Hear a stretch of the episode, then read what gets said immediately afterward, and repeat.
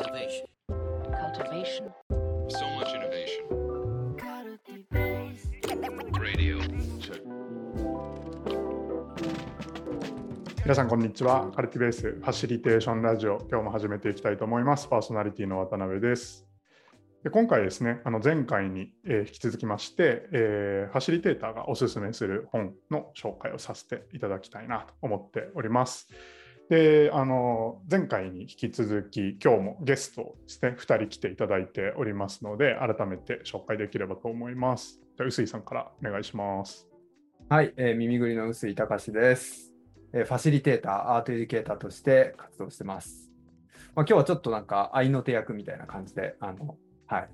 ちょっと時々ちゃちゃ入れれたらなと思ってます。よろしくお願いします。はい、よろしくお願いします。で今日あの本の紹介をしていただく押田さんですね。よろしくお願いします。はい。よろしくお願いします。えっと、耳ぐりではですね、えっと、まあ、あの、前回の話したば、前回も話したんですけど、えっと、まだ、あの、入社して1ヶ月ぐらいではあるんですけれども、今後、あの、サービスデザインとか、まあ、あの、まあ、ファシリテーターとはな名乗ってはいないんですけれども、まあ、そういった、あの、ファシリテーションみたいなことも、えーいろいろとやっていければなと思ってます。はい。よろしくお願いします。よろしくお願いします。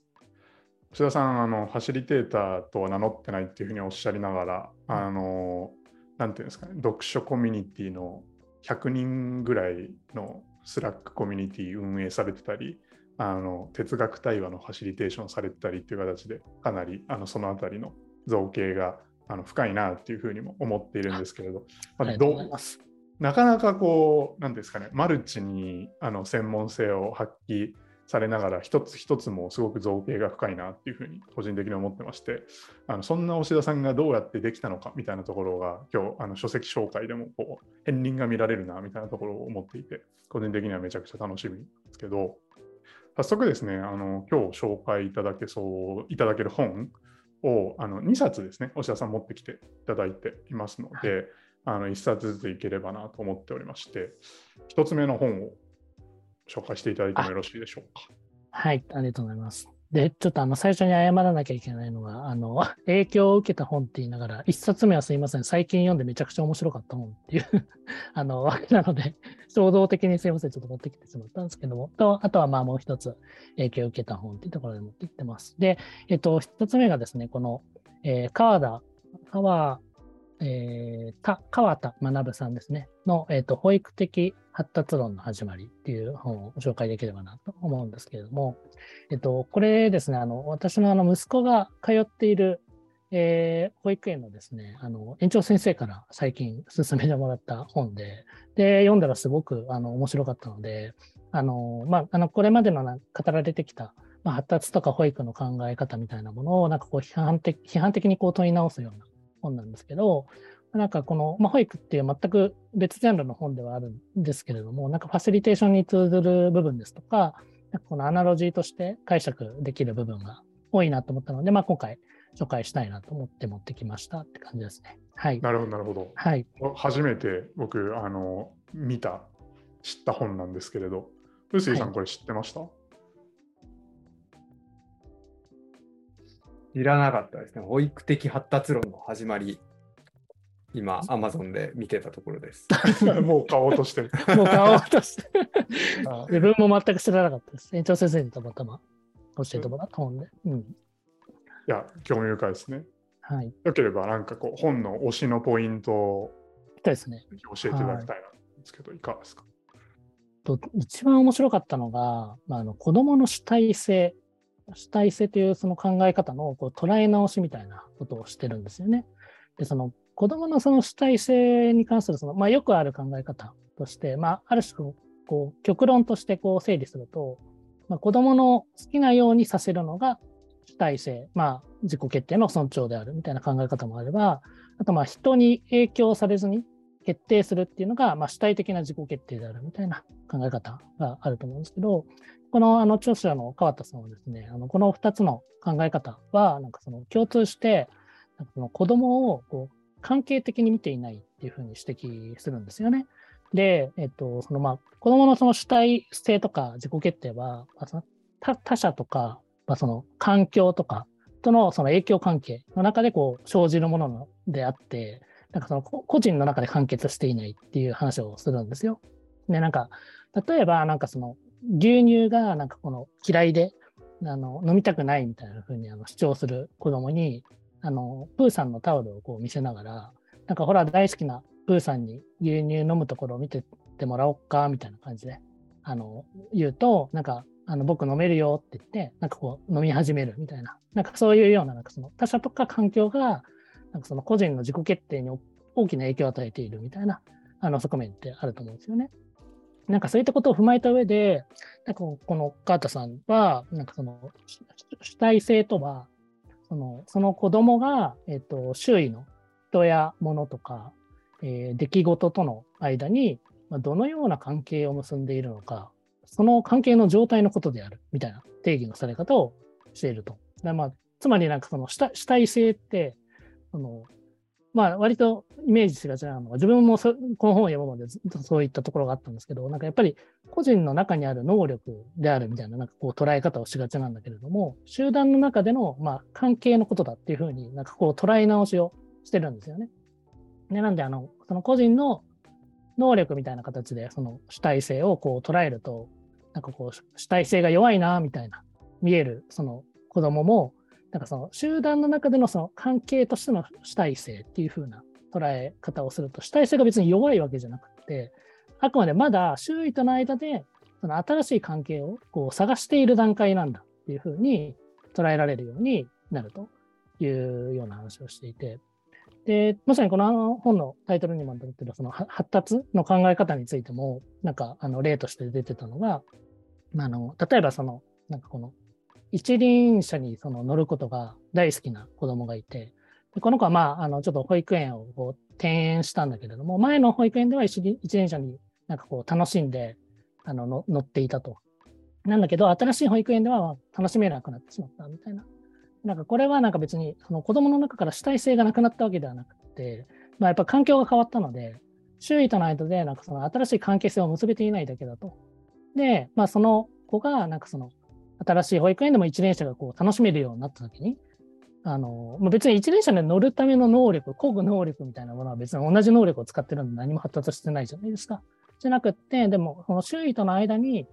その新しい関係が結べたという意味で、なんかその主体性が発達したとまあ考えることができると。だからまあ保育園でもなんか一輪車が楽しめるようになったみたいなことを言うんですよね。でそれがもうすごくこの主体性の捉え方やその発達ってものをその関係という視点で捉え直すっていうのがかなりすごくあの面白いなっていうところで思って、そうですね。で、なんかこの、なんていうの、あ、ごめんなさい、ちょっとバー喋っちゃってますけど、あの、それでまあ、ファシリテーションとのその関係みたいなものをその考えたときに、なんかその、ファシリテーションでもよくその、参加者のその自主性とか主体性を引き出すみたいな言い方することってあると思うんですけど、なんかそこで言われてるその主体性って一体何なんだろうみたいな、大人の話、世界でも同じだと思うんですよね。なんか、この本の中でなんかこう語られてるその、集団の中でのその関係、集団の中での関係としての主体性っていう考え方は普通にそのまま大人に当てはまる、大人も周囲の人や物とか環境に影響を受けて自己決定しているので、なんかそう考えるとなんか、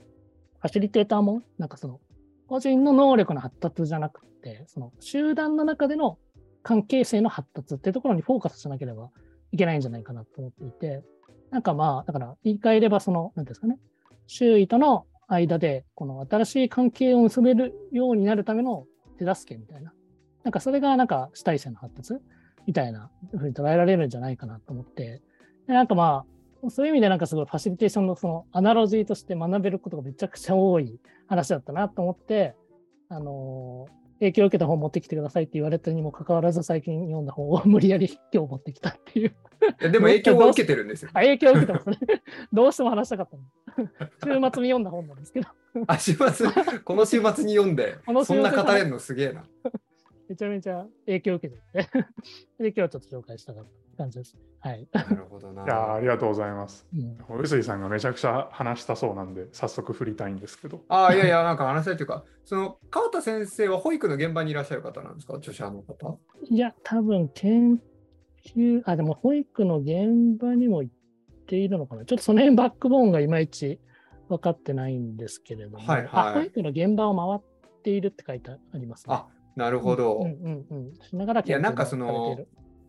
ね、その主体性って言った時に個人で完結するんじゃなくて官主か主観だよとかなんか中道だよみたいな議論は、あの結構まあここ最近というか、まあ、ずっとあると思うんですけど、うんうん。なんかその子どもの現場っていう具体的なエピソードで、場所が変わると行動が変わるっていう風なのが書いてあるのすげえいいなと思って、なんだろう。それがこう大人でも同じっていうかこうワークショップっていう非日常の場で生まれた関係性で主体性がこう発発見されるっていうこともあるし、そのまあ、ち新しくこう移動したチーム、まあ、まさに押田さんなんかねあのこの転職してきたまさにまさにそう。組織の中でそう関係性を作ることが押田さんの主体性のうんうんうんうん発言につながっていくみたいなこともだからお大人でもこう似たようなことが言えるっていうのはねすごいうん類推できそうですよねそこから。いや、本当にまさにね、あの本当に一輪車の話読んでたときに、完全に自分に置き換えて読んでましたね。新しい転職先で、転職新しい先でねこう、新しい関係をこれから結んでいかないといけないわけじゃないですか。そう。でもなんか本当大人にも言えるなっていうのは、それは思いますね。うん。うん、いや面白いなと思って。ありがとうございます。いやもうこの話だけで全部行きたいなって思うあそっか2冊あるのか 今日。ぐらいなんですけどそうですね。欲張って2冊持ってきちゃった。いや2冊あいやいやい目や、ありがとうございます。次にあの行きたいなと思います。あでも今の本、改めてちょっとあのタイトルを教えていただいてもいいですかね？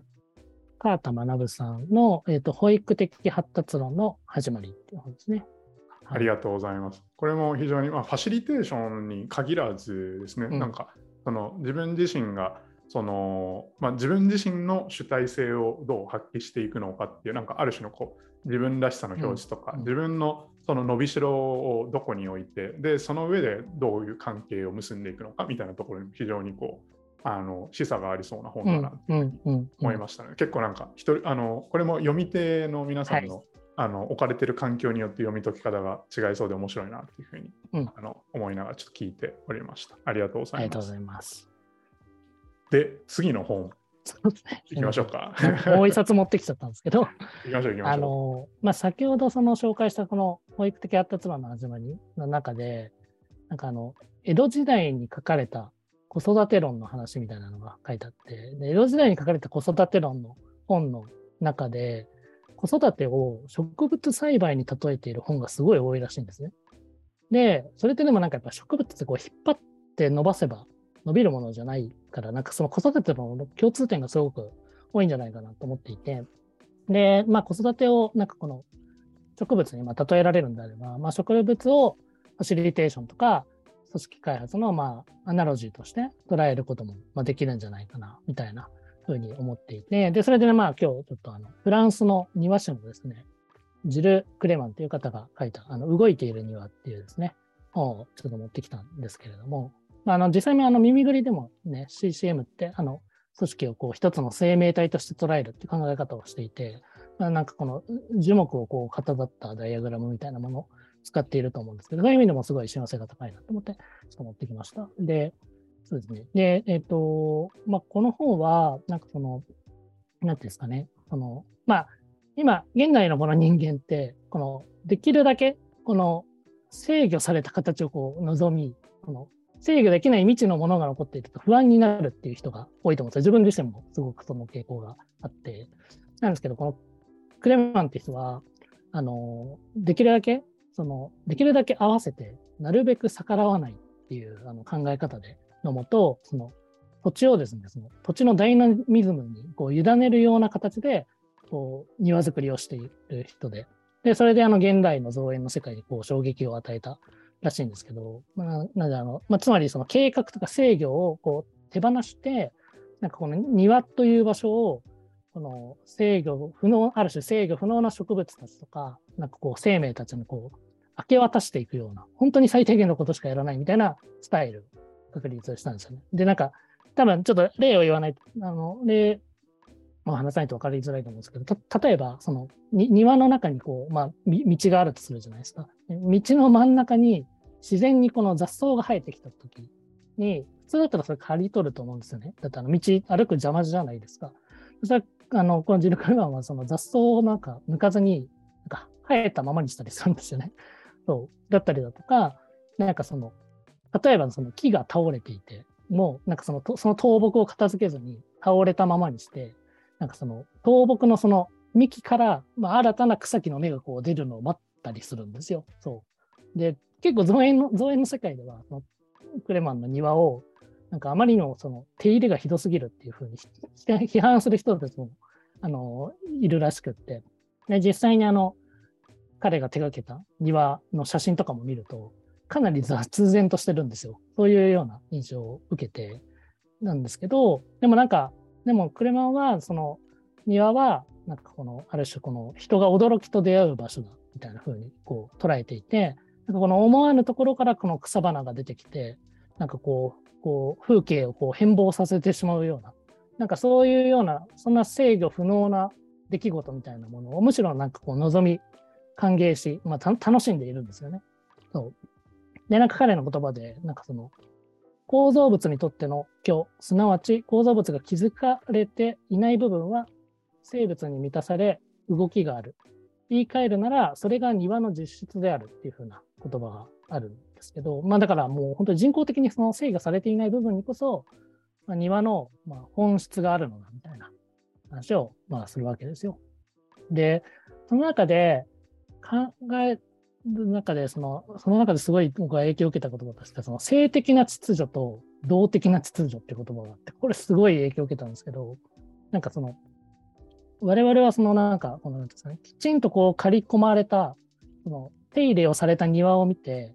なんかやっぱそこに秩序があるなって感じるじゃないですか。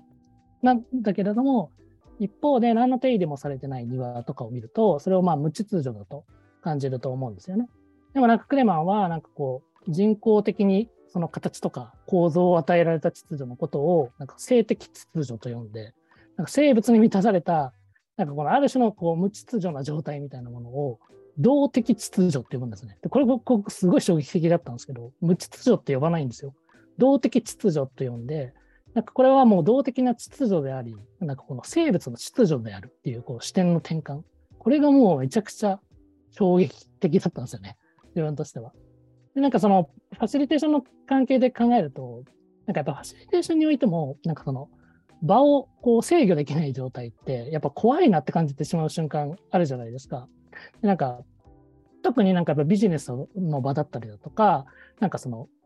アウトプットとして、こう何らかの成果物をこう作らないといけなかったりだとか、なんか期日期日がこう決まっていたりするので、なんかこう、往々にして、まあ、ファシリテーションデータのスキルにもよると思うんですけど、まあ、なんかこう人工的な形とかこう構造とかをなんか作ってしまいがちな傾向があるなと、自分自身もについても思っていて、でもなんかやっぱりファシリテーションを行う人は、なんかやっぱそのそういった人工的な性的な秩序みたいなものが、まあ、生命としての行動的な秩序をその抑圧してしまうっていうようなその構造とか力学になんかやっぱ常に自覚的でなければいけないんじゃないかなと思っていて、だからなんかその前提をなんかこう理解した上で、なんかこの、なんていうんですかね、できるだけこのまさにクレマンの言葉で言えば、できるだけ合わせて、なるべく逆らわず、なんか場に、場のダイナミズムに委ねるファシリテーションって一体どういうものなんだろうとか、なんかさっきの例で言えば、なんかこの道の真ん中に生えた雑草とか、倒れてしまった倒木をそのままなんかこう許容することっていうのは、ファシリテーションにおいてはまあ可能なんだろうかとか、まあ、反対になんかその計画や制御をじゃ手放してはいけない領域はどこなのかとか、でそれをなんかどのようにビジネスとして両立、成立させていくことができるのかとか、なんかそういったことをなんか自分は結構この本を読んで、今後の実践の中で、まあ答えは全然できてないんですけど、実践の中で考えていきたいなと思っていて、そういう意味でなんかもう無限のインスピレーションをこうもらった本だなっていうのは、あの、思ってますっていう感じですね。あ、すみません、なんかちょっと、めちゃめちゃね、一回喋り出すと止まらない。すみません。めちゃめちゃ喋ってる。いやいや、あのー今のは話の内容と関係ないんですけど、うん。あの緊張してるっつってたの嘘だなって思うぐらい。いや、こうファシリテーションの文脈に対して、まあ、どどんなこう類推をしたのかみたいなところは非常に僕も共感するところがあの多かったんですけれど、宇井さんいかがですか？いや、僕もこの本大好きなんですけど、うんなんか、あのーなんだろうな、荒れ地荒地っていうものは可能性に満ちてんだみたいなイントロが始まるんですよ。うんに庭としてすげえポテンシャルなんだみたいなことを最初に言ってて、まあ、何言ってんだって感じから始まるんだけど、あのーそういうことかっていうのが、まあ、今、大下さんが話したことを通じて分かっていくっていうプロセスがあるのと、あとこう翻訳が素晴らしいですよね。あの日本語訳が、うんうん。多分クレマン。ン氏は造園師なので、あのすごくこう詩的な表現をやっぱり使う。うんで、フランス語のニュアンスで、多分すごくポエティックに、この植物と私たちっていうものを、の関わりをこう描き出していくんですけど、うん。それを、その機微を日本語に見事に多分、フランス語わかんないからあれなんですけど、うん。うん訳されてて、なんかね、すごいムードの中で読める本なんですよ。っていうとこもね、魅力ですよね。うん。なるほど山、はい山山内さんっていう方が訳されてるんですが、本当に素晴らしい翻訳ですよね。自分もあの、フランス語はわかんないんですけど、本当に美しい日本語で。そうそう、日本語として綺麗な。うん、詩集を読んでいるような、なんかこう気持ちになりますよね。いや、読み方の視点の勉強に僕なりました、今の話は。なるほどなっていうところめちゃくちゃ思いましたね。うんいや改めて、押田さん、あの書籍最後にタイトルとあ著者の方そうですね。ジル・クレマンの、えー動いている庭という本ですね。はい。アマゾンで見たら5 5000円超えですね。ちょっとね、高いんですけど、これ。原価も確か4500円とかだった気がするんですけど、そうですね。もしかしたら。図書図書館とかでぜひあの見つけてもらえたらそうですはい。確かに確かに。いやありがとうございます。ということで、あのーファシリテーターのですね、書籍紹介のあの回ということで2回やってみたんですけれど、最後に臼井さんと押田さんからあの一言ずつこう紹介してみてどうでしたかっていう感想をコメントいただいて終わりにできればなと思いますが。臼井さんいかがですか、えー、そういやもうなんか押田さんがその100人超える読書コミュニティのオーナーであるゆえんをこう見せつけられてあの 非常に痛快でした。いやだから100人はあれなんですよ。100人みんなアクティブなわけじゃないんで、まあ、実際にいや2、30人ぐらいだと思います。まあやっぱりなんか、ね、熱狂的なこう本を読むのが好きな人のなんか 語りを聞けるっていうのはすごいなんか心地いいなありがとうございます。いや、本当ですよね。はいそんな押田さんいかがですか？あ、そうですね。なんかでも、今回すごい良かったなと思ったのが、なんかその、うんファシリテーションに関する本じゃなくて、まあなんかこのファシリテーションのアナロジーとして捉えられる本みたいな視点で選書したんですけど、なんか自分もなんかその自分の中のこの、なんていうんですかね、アナロジー思考みたいなものをこう駆動するにあって、なんかその、そもそも自分がファシリテーションってどういう営みと捉えているのかみたいな、なんかこう改めて振り返る必要が出てきて、なんか結果としてこの、今回その自分で選んだ、これ必ずしもファシリテーションの本として今まで捉えてたわけじゃなかったんですけど、今回この2つをファシリテーションの、えっとまあ、関連する本として選んだっていうその行為を通じて、なんかこう自分の中にあるこのファシリテーション感みたいなものをこう見返すことになって、自分がファシリテーションをどのような営みとして捉えるっているのかみたいなのを、なんかこの考え直すすごくいい機会になったなと思って、すごいなので、あの、素敵な企画をありがとうございますっていう形ですね。はい。ありがとうございます。はい。また、あのー、臼井さんとあの押田さんは、耳ぐりの中でもあの読書家として知られている2人なんですけれども、あのまたぜひ来ていただいて、本の紹介であったりとか、あのまあ、なんかどんな読み方してるのかみたいなところもですね、あの今日すごく個人的に勉強になったので、そのあたりまた話していただけると嬉しいなと思っております。ということで、えー今回これで終わりにしたいと思います。ありがとうございました。ありありがとうございましした。